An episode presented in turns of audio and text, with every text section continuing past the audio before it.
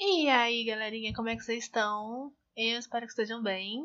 E bem-vindos a mais um episódio do meu podcast. E hoje eu vou falar aqui para vocês sobre Up Altas Aventuras. Up é a décima animação da Pixar e ela foi lançada em 2009, 12 anos atrás, e é a quarta maior bilheteria do estúdio, ficando atrás apenas de Universidade Monstros, Procurando Nemo e Toy Story 3. Ele foi indicado a cinco categorias do Oscar e ganhou duas: melhor filme de animação e melhor trilha sonora. Inclusive, ele foi o primeiro filme do estúdio da Pixar a ser indicado na categoria principal da noite, que é a de melhor filme. Antes, apenas A Bela e a Fera tinha sido indicada como animação nessa categoria, mas era uma animação dos estúdios Disney. O filme ele é dirigido pelo Pete Docter e ele começou a escrever a história em 2004. E os primeiros conceitos, gente, sério, são totalmente diferentes do filme original e eu vou contar aqui um pouco para vocês. Primeiro, gente, que não seria uma casa voadora, e sim uma cidade flutuante que estaria num planeta alienígena que era povoado por criaturas tipo uns Muppets, e a história ia ter dois irmãos que competiam pelo trono, e quando eles caíssem no planeta, um pássaro gigante ia fazer com que eles se entendessem. E, nossa, nada a ver, né? Nada a ver. Aí depois perceberam que uma cidade flutuante não representava algo isolado, já que as pessoas formavam uma comunidade, então isolaram apenas uma casa e transformaram os dois irmãos em uma pessoa idosa e uma criança, para ter um contraste entre o humor e a apresentação dos dois, né, a representação dos dois também. É, seguindo o conselho de um amigo, o Doctor decidiu então que a história precisava também de um alicerce emocional. Então colocou Carl, nome dado ao nosso personagem idoso, de luto por sua esposa. Que é por causa desse conselho aí que a gente ri, ri e depois acaba chorando assistindo o filme, né? E basicamente também quase todos os personagens desse filme têm personalidades baseadas em algum amigo do diretor, até a Ellie e os animais que aparecem na história. Inclusive, a Ellie, criança que aparece no filme, ela é dublada na versão original, né, no inglês, pela filha do diretor, que tem o nome de Ellie Doctor. A trilha sonora desse filme, gente, era composta pelo Michael Giacchino, que também é o responsável pela trilha de Ratatouille, e ele é todo orquestrado, com algumas melodias, reforçando alguns instrumentos mais do que outros, né? E isso gera um contraste legal dentro do filme, dependendo das situações do personagem. E do emocional da cena também. E vocês sabem onde vocês vão encontrar a playlist com a trilha sonora do filme, né? Lá nas redes sociais do podcast, uma playlist do Spotify. Mas, enfim, Gal, vamos começar a falar um pouquinho do enredo do filme. O filme começa com uma chamada do Almanac de Aventuras, entre aspas, que fala sobre um lugar ainda não explorado na América do Sul, que é inspirado nas montanhas Tepuy, que ficam no Parque Nacional Canaíma, na Venezuela, e também no Monte Roraima, que fica aqui no Brasil. Que os produtores mesmos fizeram expedições de jeep, helicóptero e também a pé para conhecerem o lugar e se inspirar. Esse lugar no filme fala que fica perto do paraíso das cachoeiras, e falam que lá tem plantas e animais ainda nem conhecidos pela ciência, e que quem foi enviado para o lugar é um explorador chamado Charles Mantz para concluir sua expedição de um ano ao mundo perdido. Ele viaja num dirigível projetado para ele e para dar conforto a seus companheiros de viagem, que são seus cães. É, quando ele vai no Paraíso das Cachoeiras, ele traz esse lugar um esqueleto de uma suposta ave enorme que os cientistas descobriram que é uma farsa. Então acusam o Mantis de fabricar o esqueleto que, depois de humilhado, diz que pretende voltar às cachoeiras e trazer o animal vivo. Então ele parte. Tudo isso foi mostrado no cinema e é quando vimos que o nosso protagonista, ainda uma criança, estava lá assistindo e torcendo pelo ídolo. Depois já temos a cena mais fofa das animações, que é quando ele tá lá brincando e aí a gente percebe que ele tem esse espírito aventureiro e tal, e aí ele conhece a Ellie, que também brinca de ser Mantis. Eles brincam juntos, exploram uma casa abandonada mas quando ele vai pegar um balão que ele segurava, ele cai e se machuca. Mas a Ellie vai visitar ele em casa e apresenta para ele o livro de aventuras, e ela diz que quando crescer vai visitar os mesmos lugares que o explorador famoso. Entre esses lugares está a América do Sul, tanto que ela diz: "É a América, mas fica no sul". Viu estadunidense safado? Até uma criança sabe, de animação ainda. Mas enfim, a Ellie diz também que o sonho dela é morar no Paraíso das Cachoeiras, mas ela não sabe como que ela vai para lá. E aí então nosso protagonista, até então agora mudo, meio que dá a ideia do balão e ela faz ele jurar que vai levar os dois para lá um dia de balão. Aí tem a parte mais fofa do filme, que é eles crescendo, se casando, se divertindo, muito fofo mesmo. E eles reformam a casa abandonada que brincavam quando eles eram crianças e vão morar ali. Gente, a série é muito fofo mesmo. Eles deitados, olhando pro céu. Ai, eu morro de amores. Aí ele vai vender balões, mas aí acontece um pá! Quando eles decidem ter um filho, já mostra o hospital. Provavelmente insinuando que eles não podem ter filhos, né? Ela triste, a música desacelera. Aí é um compilado de coisas que vão te deixar triste e não foi ainda nem 10 minutos de filme. Aí depois a música volta a ser animada, eles decidem voltar ao plano de se mudarem pro Paraíso das Cachoeiras e começam a guardar dinheiro. Mas aí o pneu fura, ele quebra a perna, uma árvore cai na casa, então eles acabam usando o dinheiro e os anos vão passando, passando. Aí eles já são idosos, a esse ponto da história. E essa história de se aventurar pela América do Sul é deixada de lado. Mas um dia o Carl vê a foto dela mais jovem, vê a aventura na parede da cachoeira e decide levar a esposa numa viagem. Ele compra as passagens, tá? Mas aí pá de novo. Vemos a Ellie numa cama e novamente tristeza. Mas dessa vez não tem descanso, porque então a Ellie morre, causando um trauma em todo mundo que assiste esse filme. E quando isso acontece, o Carl começa a viver sozinho, como um recluso, sem nada para fazer.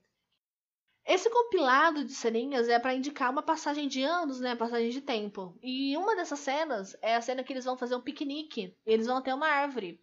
E essa árvore que aparece é bem parecida com a árvore do filme da Vida de Inseto, né? Vocês já perceberam isso? Eu percebi muito. Porque eu tava assistindo Vida de Inseto outro dia, eu assisti e falei, nossa, parece.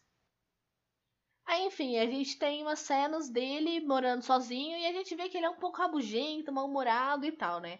E aí, nesse passar de anos da história, a cidade foi crescendo, inclusive ao redor de onde ele mora, que é onde estão construindo um prédio. E aí, numa conversa com um dos construtores, ele nega uma oferta que lhe foi dada de comprar a casa, mas depois de uma pequena desavença com um dos chefes da construção, ele bate a bengalinha dele na cabeça e acaba machucando o cara. E por isso o tribunal ordena o cara a viver em um asilo.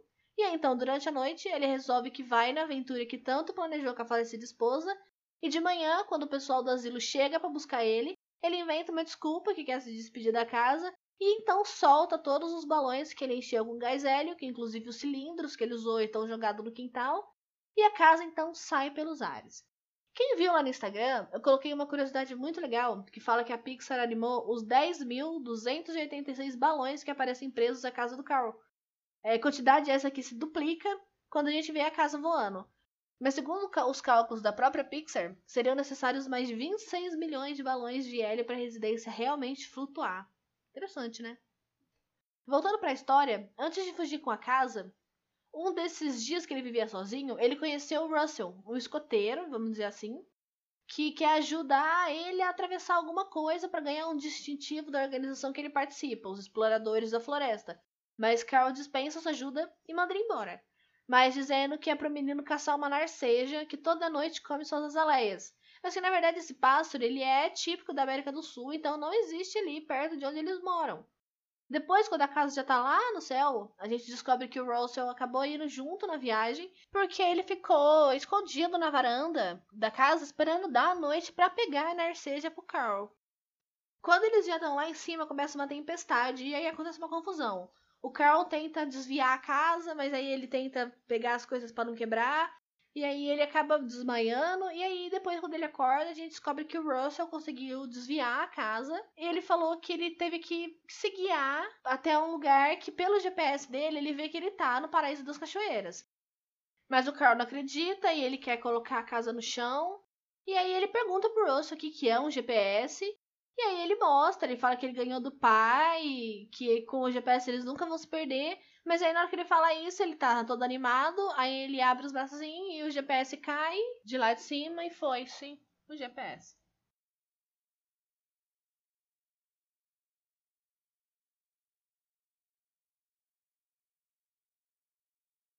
Ah, então eles aterrissam, não delicadamente, e o Carl vê que eles estão mesmo no Paraíso das Cachoeiras mas do outro lado da montanha. Então eles vão andando até o lado certo, puxando a casa, coisas que só acontecem em filmes de animação. Mas eles têm que ser rápidos, porque o gás nos balões vai acabar em três dias. Nisso, aparece um novo personagem que é uma ave que está sendo perseguida por cachorros que usam uma coleira especial, já já a gente vai entender porquê. E o Russell acaba encontrando a ave escondida e ela acaba ficando amiga dele. Então ele dá o nome de Kevin para o animal. Depois de muita insistência, Russell faz Kevin segui-los enquanto Carl tenta espantar. Então eles conhecem outro personagem, o Doug, que é um Golden Retriever que tá usando aquela coleira que eu falei para vocês, que serve para transmitir o que o cachorro tá pensando, como se ele estivesse falando.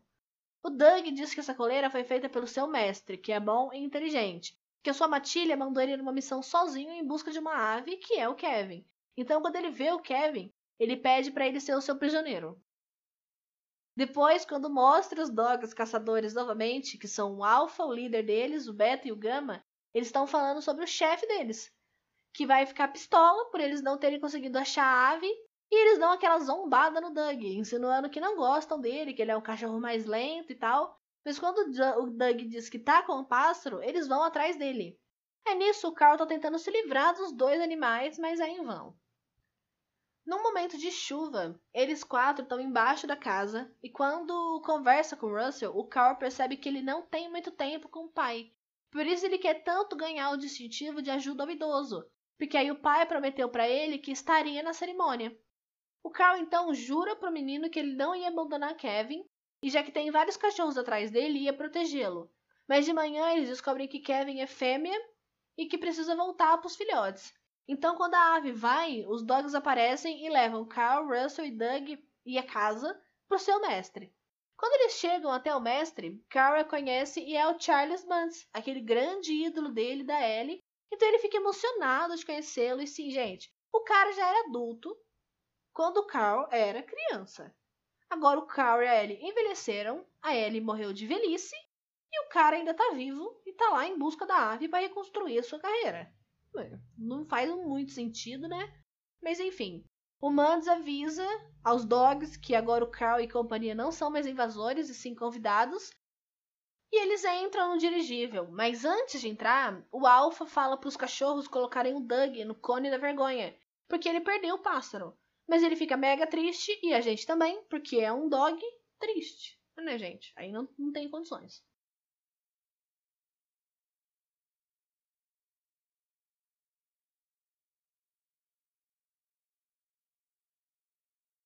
Nesse trecho que eu coloquei aí, gente, quem tá falando com essa voz fina é o Alpha. E é porque a coleira dele tá com problema e tá saindo essa voz que não combina com o tamanho de cachorro que ele é. Mas enfim, quando eles estão lá no dirigível, o Carl conhece os tesouros de Mantz e ele tem vários esqueletos de animais dos diversos lugares que ele passou. E numa conversa durante o jantar, eles descobrem que Mantz quer capturar Kevin e deixar ela aprisionada. E Russell disse que ela é a ave de estimação, ensinou ela a seguir a dupla e que ela gosta de chocolate. Mads então ameaça Carl, dizendo que várias pessoas já tentaram ir lá e meio que fica subentendido que ele deu um fim nessas pessoas. Carl então decide ir embora, mas como Kevin estava esse tempo todo no telhado da casa flutuante, Mantis a vê e manda os cachorros atrás dos dois. E o Doug tenta até impedir, mas tadinho, né? Não deu certo. E durante a fuga, Kevin acaba se ferindo na perna e não consegue mais ficar em pé. Então eles vão andando na esperança de fugir de Mantis, que enquanto isso rastreia o paradeiro de Doug pela coleira para saber onde eles estão indo. O Carl e Russell Doug conseguem chegar ao ninho do Kevin, onde estavam seus filhotes, mas ao mesmo tempo Mantis chega no seu dirigível e consegue aprisionar Kevin com uma rede e ainda coloca fogo na casa do Carl. Depois ainda vão embora levando um animal. O Carl consegue apagar o fogo e levar a casa até o local prometido à esposa, ao lado do Paraíso das Cachoeiras, mas ele acaba discutindo com o Doug e o Russell. Já dentro da casa, ele pega o livro de aventuras da Ellie e fica folheando as páginas até chegar numa parte que ele acreditava estar em branco, onde dizia coisas que vão fazer, mas na verdade não estavam. Tinham fotos deles juntos lá, e ao final tinha um bilhete escrito por ela na página do livro, mesmo, assim, sabe? Junto a uma foto dos dois. E ela escreveu: Obrigada pela aventura. Agora parta para a próxima. Com amor, Ellie. E aí, então, revigorado por ter visto essas coisas e por ter sido encorajado pela esposa, Carl vai atrás do Russell, mas encontra ele amarrado a uns balões, partindo em busca de Kevin. Para fazer a casa flutuar novamente, Carl então tira alguns móveis e vai em busca de Russell e do dirigível de Mantis. No caminho, ele descobre que Doug estava na casa também, então os dois vão juntos. Ele bate na porta e fala: Eu estava escondido debaixo da sua varanda porque eu te amo. Posso ficar? E ele é um cachorro, eu não aguento de amores. Enquanto isso, o Russell já chegou ao dirigível, mas ele é cercado pelos cachorros, preso numa cadeira, e aí abrem a porta, não sei se é isso, né? Uma porta, do dirigível para ele cair. Olha que absurdo. Mas o Carl chega a tempo e consegue colocar o menino dentro da casa e entra em busca de Kevin, no dirigível. Ele e o Doug vão pelos tubos de ventilação até chegarem a Kevin, mas os cachorros estão ali de vigia. Então ele tem a brilhante ideia de jogar a bolinha que fica no pé da bengalinha dele, porque aí os dogs vão correr e pegar. E quando eles saem, ele fecha a porta e resgata a ave. Quando ele encontra com o Mads, os dois travam um duelo. O Mads usando uma espada e o Carl usando a sua bengala e, em certo momento ali da briga, ele usa também a dentadura, que ele cospe na cara do velhinho do mal. E é muito bom, porque durante a briga eles travam as costas. Eu não sei se é errado rir disso, mas eu acho muito engraçado. Enquanto isso, o Russell estava preso lá na casa porque o Carl pediu para ele ficar lá. Mas tentando se soltar, ele quase cai de novo, mas ele se segura na mangueira. Mas aí três cachorros vão de avião para tentar derrubar a casa. O Doug também consegue se tornar o novo alfa da matilha quando ele prende o antigo alfa com o cone da vergonha no timão do dirigível. Então agora ele tem os dogs sob seu comando. Então, as coisas começam a se resolver. Doug não precisa mais fugir dos cachorros. Russell consegue entrar na casa de novo, se livra dos aviões e consegue colocar seus três companheiros de volta na casa. Mas o Mutt estoura os balões com um rifle. E a casa começa a cair. Então o nosso velhinho do bem consegue segurar a casa, mas Mutt entra. E para tirar os animais e o menino da casa, é, o Carl usa o chocolate que atrai Kevin. E aí nisso fica apenas o Mutt dentro da casa. Mas quando ele tenta sair, fica preso nos fios de alguns balões ali e cai de lá de cima, causando bem provavelmente a morte né, do nosso vilão. Queria pedir desculpas, eu tô repetindo muito a palavra casa, casa, casa, casa, mas é que não tem como chamar de L. Eu acho que vai causar uma confusão, então é a casa flutuante. Me desculpem se ficou repetitivo, mas eu espero que vocês entendam. Aí então, com os quatro reunidos novamente e livres do mal finalmente, Cal observa a casa indo embora aos poucos pro chão, caindo lentamente.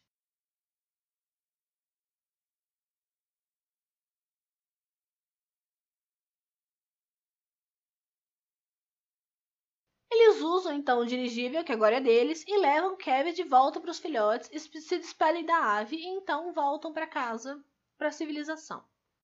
Já vemos ao final do filme a cerimônia em que o Russell vai receber o distintivo de ajuda ao idoso e se tornar um grande explorador. E quem vai com ele para receber é o Carl. Mas ele coloca no garoto um broche que ele ganhou da Ellie quando eles eram crianças, o distintivo L, que é uma tampinha de garrafa e um daqueles prendedores, alfinetes, não sei o nome, que a gente usa para as roupas mesmo. Os dogs que eram do Mans estão com eles também. E vemos depois eles tomando sorvete e contando os carros, que era o que Russell fazia com o pai e disse ao Sr. Fredericks, que é o Carl. Aí na cena final, a gente vê a casa ao lado das cachoeiras, que era o lugar que Carl e ele queriam ficar. A cena de créditos é o novo livro de aventuras que mostram as fotos do Carl, Russell e o Doug. A história do filme, gente, é basicamente essa. Por ser uma animação, o tempo dela é um pouco mais curto, talvez não fique um episódio tão longo. Mas agora eu vou falar algumas coisas, alguns pontos desse filme que eu acho muito legal.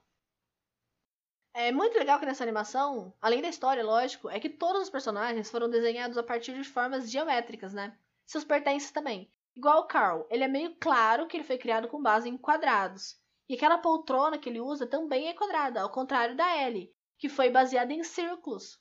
Até a poltrona dela é meio oval, e apenas o vilão foi baseado em triângulos. E além disso, esse filme é a primeira animação da Pixar feita no formato Disney Digital 3D, que é a marca usada pela Walt Disney para filmes com a terceira dimensão. E outros filmes antes desse foram feitos assim, como O Galinho Chicken Little, foi lançado em 2005. Mas esse é o primeiro filme da Pixar a usar o método. Eu disse lá no começo que o roteiro original era totalmente diferente do que foi lançado. Mas quando o roteiro estava formado já com esses personagens dessa história, na verdade Mantis teria outro final. Primeiro ele ia perseguir Kevin, é, mas um Kevin feito de balões, no labirinto que o Kevin mora, que é citado no filme que quem entra ali se perde e não se acha nunca mais. Mas aí quando ele visse que a ave não era verdadeira, aí ele ia perceber que se perdeu para sempre no labirinto. E outra versão ainda do final dele seria com ele dentro da casa sendo perseguido pelos cães. Mas em certo ponto, com o peso que estaria ali de todos no mesmo canto, a casa ia acabar caindo com todos lá dentro. Aí eu não sei quem é que assiste animação legendada, mas se você assiste, é legal que nem eu falei lá em cima, que a Ellie criança foi feita por uma Ellie criança real, né, que é a filha do diretor. E particularmente eu gosto de assistir dublado essas animações, mas eu fui conferir e é muito legal porque é a voz perfeita pro personagem. Mas enfim, gente, o episódio de hoje ficou mais curto. É isso. Espero que tenham gostado. E assista esse filme. Quem já assistiu, assista de novo. E quem não assistiu, pelo amor de Deus, vai assistir. Ele tá disponível no Disney Plus. Qualquer coisa já sabem, entre em contato comigo pelas redes sociais do podcast que estão aqui na descrição do episódio. Um beijo para vocês, bebam água, usem máscara e por mais que seja tentador querer levar sua casa para fora do Brasil nesse momento, não façam isso, gente. Segurem as pontas. Nos ouvimos no próximo episódio, então. Bye!